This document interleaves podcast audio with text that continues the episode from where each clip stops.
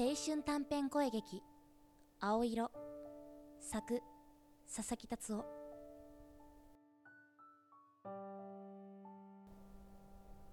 春を待つ風。卒業してから何度目の春がやってきたのだろう。桜が咲く季節になると決まってあなたのことを思い出す。あの頃一緒に机をくっつけて勉強した日々はもう遠い昔の話なんだよね。恐竜が絶滅したくらい大昔の話みたいに思えるから悲しくて笑ってしまいそうになるよ。あの頃の私は普通でいることに苛立ちを覚えていてよく世界の滅亡なんかを願っていたよね。そんな私を笑って心配してくれたあなたどうしてそんなに優しくしてくれたの？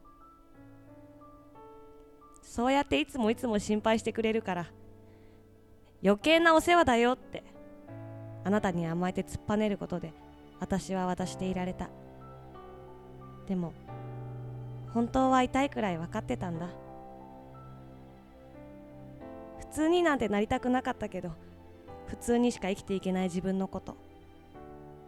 あなたも分かっていたんでしょ？だから私たち離れ離れになるしかなかったんだよね。結局あれからもう何年が経つんだろう。あなたは今どこで何をしていますか？私はあなたを思い出して今年も一人桜の花を眺めています。